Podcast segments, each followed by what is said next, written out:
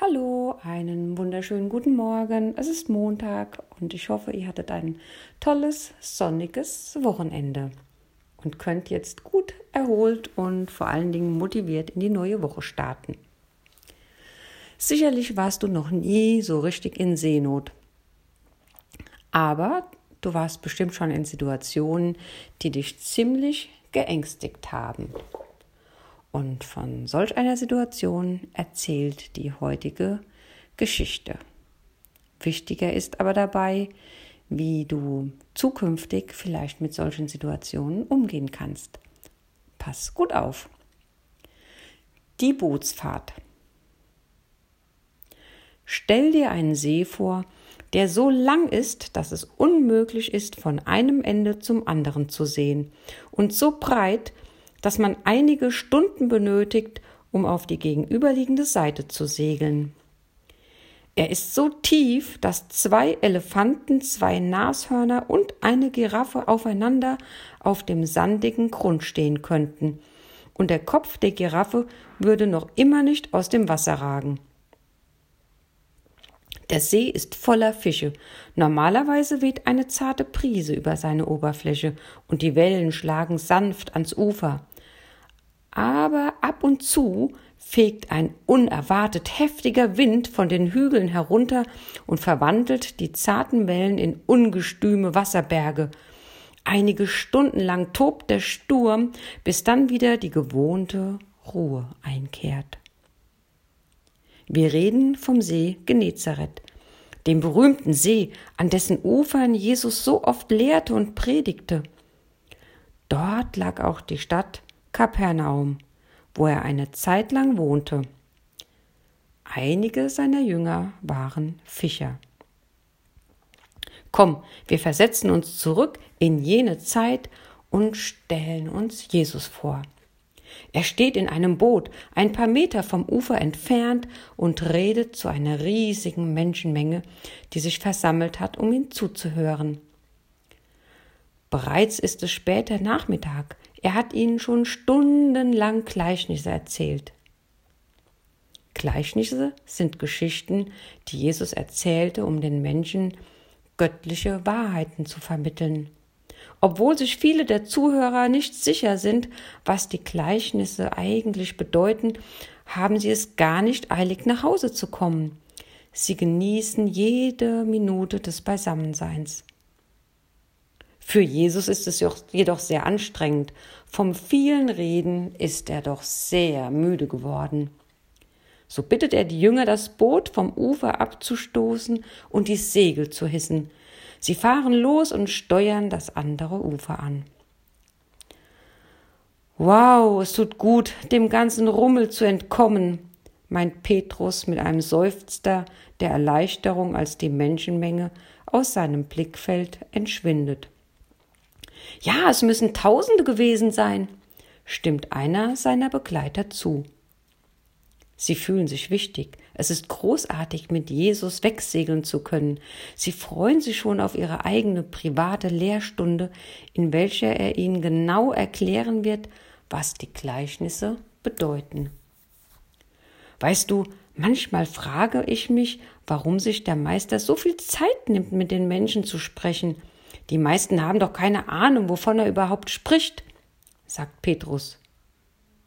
Andreas nickt. Als er heute vom Senfkorn sprach, das dem Reich Gottes gleicht, war das bestimmt für viele nicht verständlich. Wir können froh sein, wenn er uns alles erklärt, schließt Matthäus. Doch wo ist er überhaupt? Andreas zeigt auf seinen Meister, der vor Erschöpfung hinten auf dem Boot eingeschlafen ist.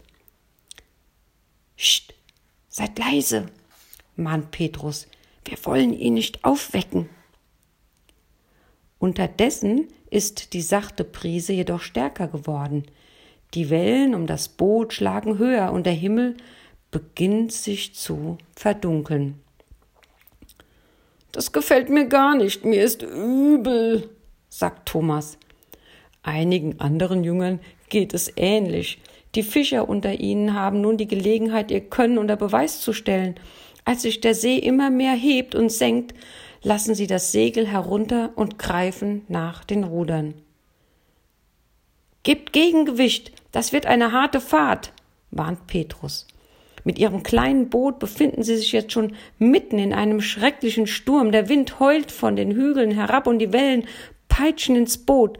Sekundenlang tanzt es auf einer Welle, um dann plötzlich seitwärts hinunter zu, zu stürzen. Petrus hat schon viele heikle Situationen auf dem See miterlebt. Aber das ist weitaus die schlimmste. Das Boot wird umhergeschleudert wie ein Stück Treibholz. Es könnte jeden Moment untergehen. Worauf wartet ihr? Weg, Jesus! schreit Petrus. Wach auf, Meister, rufen die Jünger voller Angst. Kümmert es sich denn gar nicht, dass wir ertrinken? Endlich erwacht Jesus.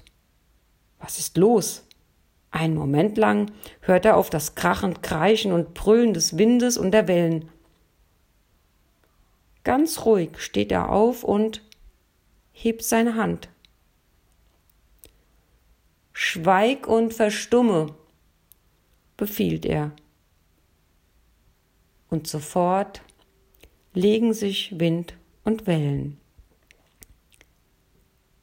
Alles ist still. Wow, die Jünger wissen nicht genau, was sie eigentlich erwartet haben, aber bestimmt nicht das. Irgendwie scheint ihnen die Art, wie Jesus den Sturm beruhigt hat, unheimlicher als der Sturm selber. Stürme sind natürlich, aber ein menschliches Wesen, das Wind und Wellen befiehlt, was sie zu tun haben, das ist beeindruckend. Ja, ehrfurchtsgebietend. Sie wagen kaum, Jesus in die Augen zu sehen. Warum habt ihr Angst? Habt ihr keinen Glauben? fragt dieser freundlich. Jesus fordert sie mit dieser Frage auf, ihm ganz zu vertrauen. Als sie das Ufer verlassen hatten, meinten sie, mit einem sachkundigen, religiösen Lehrer wegzufahren, der ihnen mehr Bedeutung als den anderen beimaß. Doch jetzt, sie kratzen sich am Kopf und denken über seine Worte nach. Wer ist dieser Mann? So fragen sie sich. Was ist das für eine Person, die über Wind und Wellen bestimmen kann? Auch wir sind ganz oft in Situationen, die über uns hereinbrechen, wie die Wellen und der Wind und fürchten uns. Aber was wir hier durch diese Erzählung lernen können, ist ja das, was Jesus gesagt hat, dass wir ihm vertrauen können. Wir können Jesus aufwecken, ja. Du kannst zu Jesus reden und ihm das erzählen und erklären, was dich ängstigt und wie es dir geht. Und Vertrau darauf, dass Jesus den Sturm und die Wellen und den Wind in deinem Leben zur Ruhe bringen kann. Er hat definitiv alles im Griff. Das betrifft übrigens auch unsere jetzige Pandemie. Pandemie. Wir können wirklich sicher sein, dass Jesus alles unter Kontrolle hat.